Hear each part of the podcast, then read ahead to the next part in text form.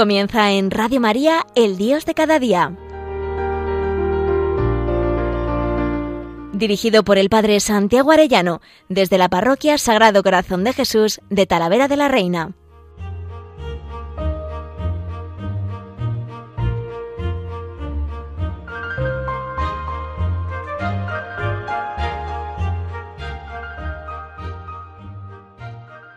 Muy queridos oyentes de Radio María, muy queridos amigos todos, qué alegría un lunes más con todos ustedes.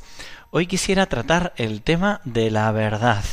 Estamos viendo los trascendentales y la otra vez veíamos el tema de la unidad y la importancia tremenda que tiene. Hoy quisiera ver el tema de la verdad. La verdad consiste, en su sentido primario, en que la inteligencia juzgue que las cosas son como realmente son. Es la adecuación del entendimiento a la realidad nuestro entendimiento se adecua con la realidad. Esto es lo que se llama la verdad lógica. Sin embargo, para que eso sea posible es necesario que las cosas mismas sean cognoscibles. En este sentido se dice que lo verdadero es un aspecto de las cosas. Es el mismo ser en cuanto inteligible, la verdad entendida como lo que las cosas son. Eso es lo que se llamaría la verdad ontológica las cosas son y son verdaderas y yo las entiendo en cuanto que son y son verdaderas por ser eh, verdad ontológica, en cuanto que mi entendimiento se adecua a la realidad, verdad lógica. Todo lo que existe es inteligible, aun si no lo conocemos, porque en principio alguna inteligencia podrá conocerlo. De suyo, la verdad es posterior al ser. El ser es el fundamento de la objetividad, de la verdad y la inteligencia se adapta a la realidad.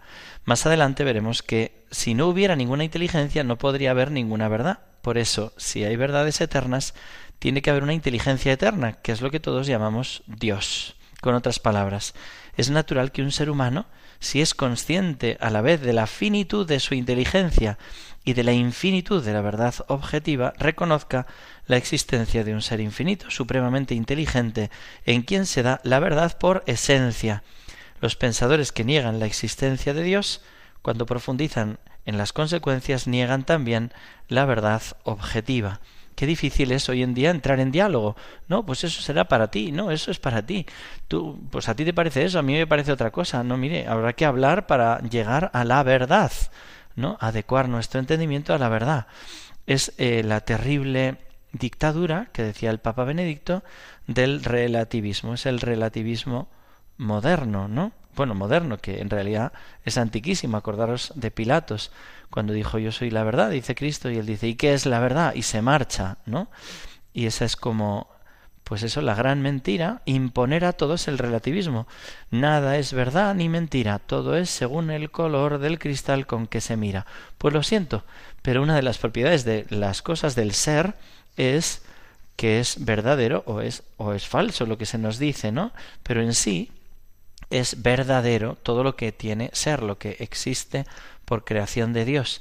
Y fijaros que Benedicto XVI pronunció un precioso discurso sobre el tema Jesús es Señor en la Basílica de San Juan de, de, Letrán, siendo papa, ¿no? Bueno, es papa emérito ahora, pero en ese momento él dijo, queridos hermanos y hermanas, hoy cualquier labor de educación parece cada vez más ardua y precaria. Por eso se habla de una gran emergencia educativa de la creciente dificultad que se encuentra para transmitir a las nuevas generaciones los valores fundamentales de la existencia y de un correcto comportamiento, dificultad que existe tanto en la escuela como en la familia, y se puede decir que todos los demás organismos que tienen finalidades educativas, podemos añadir que se trata de una emergencia inevitable. En una sociedad y en una cultura que con demasiada frecuencia tiene el relativismo como su propio credo, el relativismo se ha convertido en una especie de dogma. Falta la luz de la verdad. Más aún, se considera peligroso hablar de verdad, se considera autoritario y se acaba por dudar de la bondad de la vida. ¿Es un bien ser, hombre? ¿Es un bien vivir? Y de la validad de las relaciones de los compromisos que constituyen la vida. Así tanto los padres como los profesores sienten fácilmente la tentación de abdicar de sus tareas educativas y de no comprender ya ni siquiera cuál es su papel, o mejor, la misión que les ha sido encomendada. Pero precisamente así no ofrecemos a los jóvenes, a las nuevas generaciones, lo que tenemos obligación de transmitirles, con respecto a ellos somos deudores también de los verdaderos valores que dan fundamento a la vida. Hoy más que en el pasado, la educación y la formación de la persona sufren la influencia de los mensajes y del clima generalizado que transmiten los grandes medios de comunicación y que se inspiran en una mentalidad y cultura caracterizadas por el relativismo y el consumismo y una falta destructora y una falsa y destructora exaltación o mejor profanación del cuerpo y de la sexualidad. Por eso, precisamente por el gran sí que como creyentes en Cristo decimos al hombre amado por Dios, no podemos desinteresarnos de la orientación conjunta de la sociedad a la que pertenecemos, de las tendencias que la impulsan y de las influencias positivas o negativas que ejercen la formación de las nuevas generaciones. Cuando no hay una verdad con mayúscula que ordena la cabeza y que da una finalidad a la vida, se produce un sinsentido. El hombre busca sentido y no lo encuentra. Si todo es verdad, nada es verdad, y acabamos buscando soluciones falsas a nuestra vida, ideologías que al final acaban destruyendo al hombre. Fijaos, ¿no? Como nos dice que hay una emergencia educativa. Es una emergencia hace referencia a dos palabras. Emergencia quiere decir urgencia, hay urgencia por educar pero también emergencia quiere decir que hay que hacer emerger. Nuestra sociedad está hundida en este relativismo, ¿no? En cuanto alguien dice esto es verdad, se le tacha de autoritario, de despótico, como puedes ir imponiendo y al final nadie sabe qué es verdad ni qué es mentira, no se puede hablar, no hay una finalidad y acaba siendo ideologías, nos dice que producen sin sentido y que destruyen al hombre. Nosotros sabemos que hay una verdad. Jesucristo es el camino, la verdad y la vida. Y es muy importante educar en esta verdad, no dejarnos llevar, no, bueno, pues tú verás y una especie de ambigüedad que nos hace tantísimo daño y que en definitiva lleva a Cristo a la cruz. En el catecismo se nos dice que en tiempos del anticristo se eh, producirá, dice, un mesianismo que dará apariencia de solución a, a la sociedad, pero a costa de la apostasía de la verdad, dice el catecismo, a costa de la apostasía de la verdad. Es decir, vamos a solucionar todo, pero Cristo fuera. Cristo no puede marcar, ¿no? En definitiva es lo mismo que pasó con Pilato, cuando Jesús es que es la verdad. Le habló de la verdad, yo para eso he venido a este mundo, yo soy rey y para eso he venido a este mundo, para dar testimonio de la verdad, él dijo, ¿y qué es la verdad? Y lo mandó crucificar. Así estamos en una sociedad en la que se presenta lo verdadero como falso, lo bueno como malo y lo malo como bueno. Hay una canción de Mazarrasa que me gusta mucho que quiero cantarles porque justo es lo que está pasando. Dice así.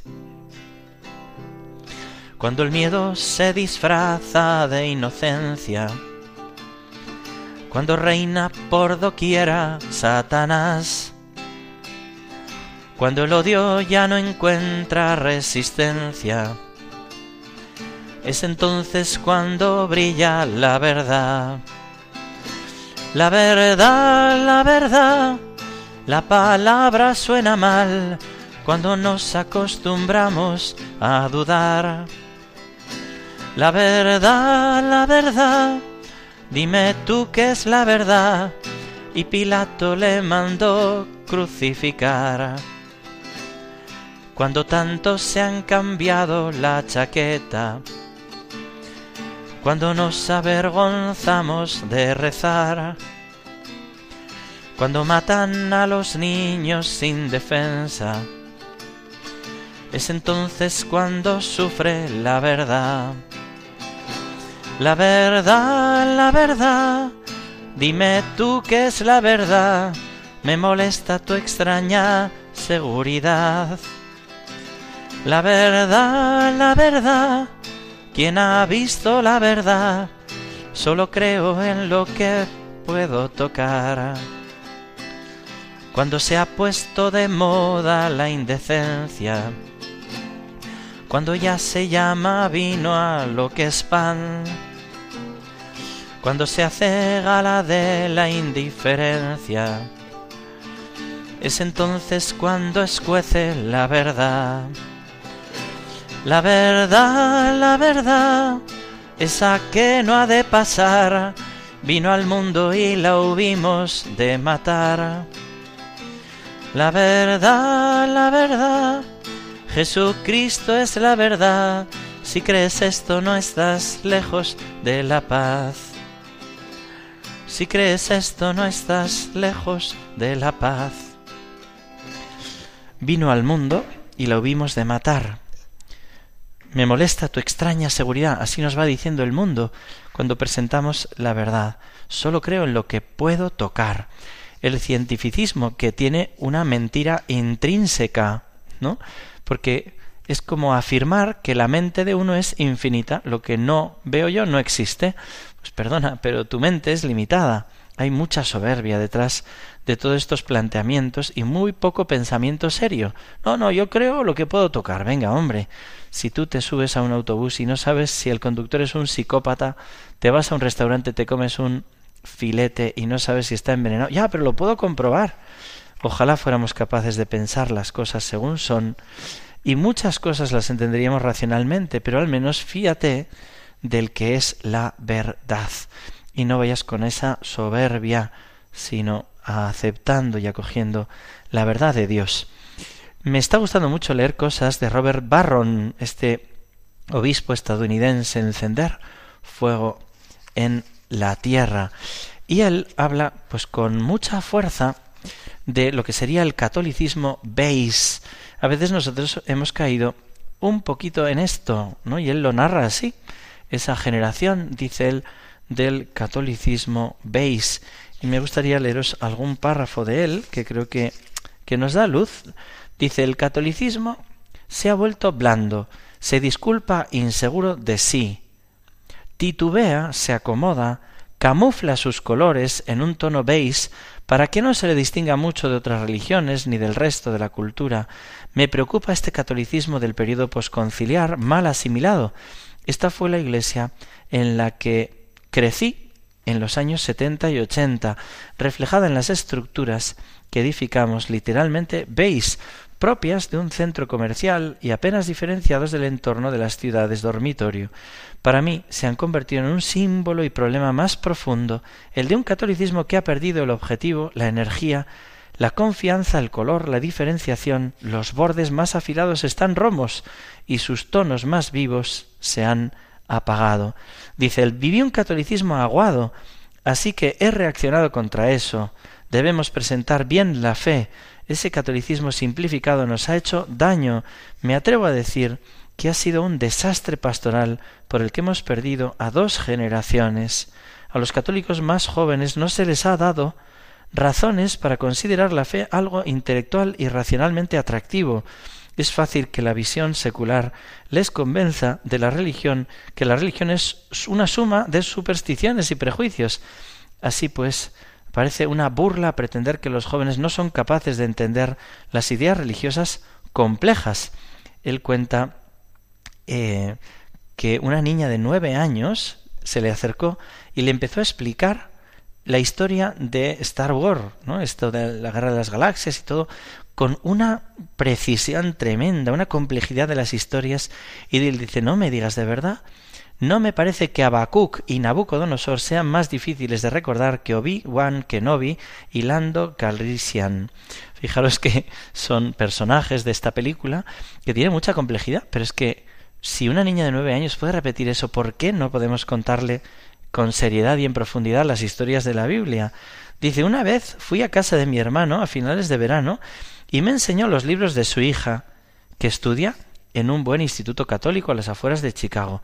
Dice, mira lo que tiene tu sobrina para el curso que viene, me dijo. Ahí estaban con Hamlet en lo alto del montón de la edición íntegra, la Eneida de Virgilio en latín, después un manual de matemáticas muy avanzado, y debajo del todo en tapa blanda, con letra grande y dibujos, el libro de religión. Bueno, salí a la calle y le compré el primer tomo de la Suma contra Gentiles de Santo Tomás de Aquino, las Confesiones de San Agustín, la Triple Vía de San Buenaventura y creo que también algo de Chesterton y la Divina Comedia de Dante. Se los di y le dije, estas son las versiones católicas de los otros libros que estás leyendo. Pues claro, parece que tenemos que ablandar todo y que no dar el contenido doctrinal tan maravilloso. Él cuenta una anécdota que estaba ante profesores eh, católicos, una sala pues llena, ¿no? Y empezó a hablar de la anécdota esta de su sobrina y me puse a golpear el atril, dice, como un loco diciendo que odiaba el catolicismo simplificado. Todo el mundo aplaudía a rabiar, pero yo les dije, no aplaudáis, haced algo, no aplaudáis, haced algo. ¿No? O sea, era, dice que había editores, profesores, ¿no? Eh, digo, pues hay que transmitir la verdad con firmeza, ¿no? O sea, como la fuerza de la verdad, ¿no? Y con profundidad de pensamiento. Él habla de, pues eso, de, de, de toda esta concepción tremenda, ¿no? Que, pues como leer los, los signos de los tiempos, pero en clave de eh, modernizar la iglesia, en vez de, de cristianizar el mundo, modernizar la iglesia, ¿no? Y claro, pues se deja de hablar de los temas importantes. Él cuenta, por ejemplo, me tocó hablar el tercer día de un congreso de evangelización. Y dice que empezó con esta frase, la evangelización gira en torno a la resurrección de Jesús de entre los muertos. Dice, momento en el que la audiencia rompió a aplaudir y yo respondí bromeando, en nombre de Jesús resucitado os doy las gracias. Sin embargo, mi asombro era sincero, así que al terminar pregunté a la gente que por qué habían aplaudido. Me contaron que llevaban allí tres días y no habían oído hablar más que de sociología, estadística y no sé cuántas otras cosas, y ni una palabra sobre Jesús o sobre la resurrección. Entonces saqué una moraleja. Si la Iglesia Católica es un encuentro en un encuentro sobre evangelización no ha llegado a hablar de la resurrección hasta el tercer día, hay algo profundamente equivocado. Es una de las implicaciones prácticas de un hiperprogresismo que subraya tanto la experiencia que pierde el corazón de la realidad. Bueno, pues hemos de pedirle al Señor, ¿no? Que nos dé esa profundidad de pensamiento y transmitirlo, claro, según las edades, pero no hacer una especie de cosa melosa y dulzona, no hablar con firmeza de las cosas, pues por ejemplo que decía antes contra el cientificismo, no, lo que no veo no creo, perdona, es que eso es una falsedad interna. Un defensor del cientificismo ve, mide o verifica empíricamente mediante la experimentación la certeza de que sólo lo que se puede medir de forma empírica es verdad. Si no, no, no, yo soy cientificista, yo soy empírico, lo, solo, solo es verdad lo que yo puedo ver. ¿Y eso cómo lo compruebas? Ya tienes ahí tu primera contradicción. Y qué hermoso es contar, por ejemplo, toda la historia, pensemos en el número de jesuitas que en tiempos de Galileo se dedicaban a la ciencia, o en los fundadores de la ciencia moderna, Descartes, Copérnico, Pascal, el mismo Galileo, eran cristianos devotos, no sólo de palabra, con Newton a la cabeza. Y para terminar, Georges Lemaitre, que formuló la teoría del Big Bang, aceptada por todos los cosmólogos serios, y de la que tuvo que convencer a Einstein. Bueno, pues resulta que Lemaitre fue un sacerdote católico, hecho ampliamente ignorado, especialmente entre los jóvenes que se quedan con el mito de Galileo y la Iglesia como perseguidora. ¿no? Todo este tema del evolucionismo, que solo es verdadero en la medida que, eh, como, como opinión científica, en la medida en que sabes que Dios creador está detrás acompañando a los seres, porque si no, ¿cómo se sale de la nada al ser, cómo se pasa del ser a la vida y de la vida a la inteligencia si no hay un Dios que acompaña ese proceso, ¿no? Bueno, pues resulta que hasta eso, el evolucionismo, resulta que es un sacerdote católico el que lo inventó. Bueno, tenemos que ser partidarios de la verdad, que hoy en día parece como, pues eso, que, que, que, todo el mundo opuesto, no, cada uno según lo vea, pues no. Hay una verdad objetiva, es un trascendental del ser. En el catecismo se habla en el capítulo, en, el artículo octavo, el octavo mandamiento, no darás falso testimonio ni mentirás. Y se prohíbe la mentira y se nos pide vivir en verdad. Dios es fuente de toda verdad. Primero explica las citas bíblicas. Jesucristo es la verdad. Él es la luz del mundo. Es la verdad. El hombre busca naturalmente la verdad. Y cita ahí un texto de la Dignitates Humane que me encanta. Dice, todos los hombres, conforme a su dignidad por ser personas, se ven impulsados por su misma naturaleza a buscar la verdad y además tienen la obligación moral de aceptarla, de hacerlo, sobre todo con respecto a la verdad religiosa, y están obligados también a adherirse a la verdad, y una vez que la han conocido, y ordenar toda su vida según sus exigencias. Y dice ahí mismo, la verdad es, la Iglesia Católica es la verdad, por tanto, todos tienen obligación de, de abrazar la verdad que está en la Iglesia Católica. No, cada uno según su religión. Perdone, no, no, no. La Iglesia la fe católica es la verdadera.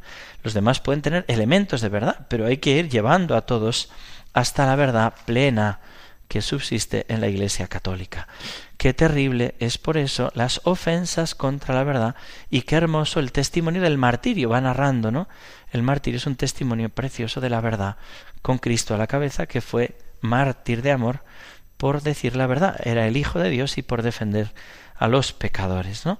Bueno, pues el falso testimonio, el perjurio, el juicio temerario, la maledicencia, decir mal contra alguien, aunque sea verdad, es un pecado. Y fijaros que en nombre de la verdad, cita el catecismo a San Ignacio, todo buen cristiano ha de ser más pronto a salvar la proposición del prójimo que a condenarla. Y si no la puede salvar, inquirirá como la entiende. Y si mal la entiende, corríjale con amor. Y si no basta, busque todos los medios convenientes para que, bien entendiéndola, se salve. En principio, presuponer la verdad en el prójimo y salvar lo que está diciendo el prójimo. Y lo de la maledicencia de verdad que es muy grave, muy grave. La mentira consiste en decir falsedad con intención de engañar, dice San Agustín. El Señor denuncia en la mentira una obra del diablo. Vuestro padre es el diablo, porque es el padre de la mentira. Bueno, pues fijaros, la gravedad de la mentira se mide según la naturaleza de la verdad que deforma. A veces estamos hablando de cosas que no sabes si son verdad y que son graves, pero también hablar, decir mal cosas graves innecesariamente puede ser también un pecado grave, ¿no? Estáis hablando aquí de adulterios porque el cotilleo de, de la televisión, oye, que eso va contra la verdad que hay que defender la dignidad de la persona sin necesidad no se puede hablar mal. También el derecho a transmitir la verdad de los medios de comunicación y la injusticia que hay hoy en día con la manipulación. Qué hermoso, y no me da tiempo a tratar, cuando el Papa Juan Pablo II habló de la veritatis splendor, el esplendor de la verdad, con todos estos que querían pues meter esa moral de actitudes, moral de situación, no, sí, yo opción fundamental, pues sí, quiero quiero ser fiel a mi mujer, pero si de vez en cuando no lo soy, perdone, eso es muy grave, es un pecado grave que mata esa fidelidad.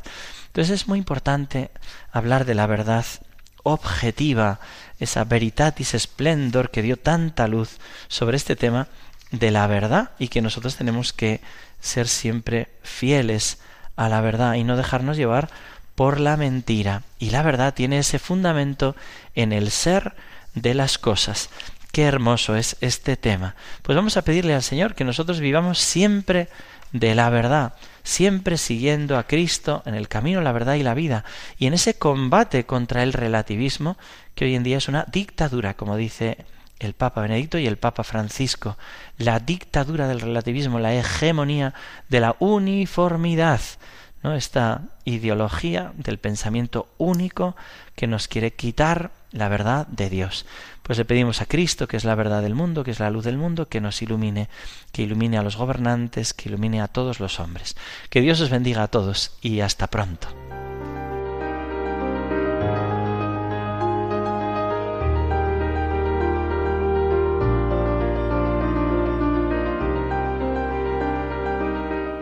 Finaliza en Radio María, El Dios de cada día.